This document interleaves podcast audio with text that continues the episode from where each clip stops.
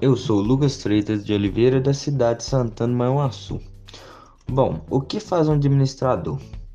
O administrador é aquele que atua no planejamento, na organização, na gestão e no controle da empresa. No primeiro momento, sua função foram delimitadas, como planejar, organizar, comandar e coordenar e controlar. Planejar. Definir meta, propósito e objetivo que serão alcançados. Planejamentos envolve quais das decisões deverão ser tomadas para que as metas e propósitos sejam alcançados. Organizar. Você lembra das metas definidas no planejamento.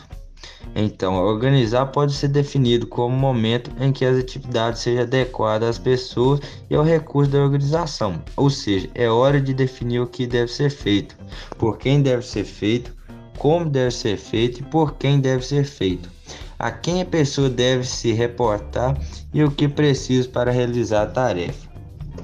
Liderar. Será que você tem o poder de influenciar pessoas?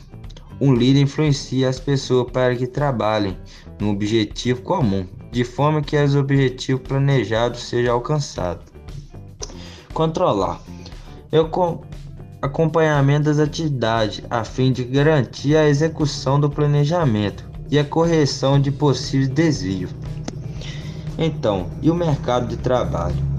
O administrador pode trabalhar nos seguintes cargos: analista júnior, pleno, senior e depois posto de supervisor e gestão, como gerência e direção. Se você tem característica empreendedora, você deve considerar a opção de abrir sua própria empresa e usar todo o conhecimento em que você adquiriu no curso de administração. Se você precisa de orientação, pode solicitar os primeiros passos com o Sebrae.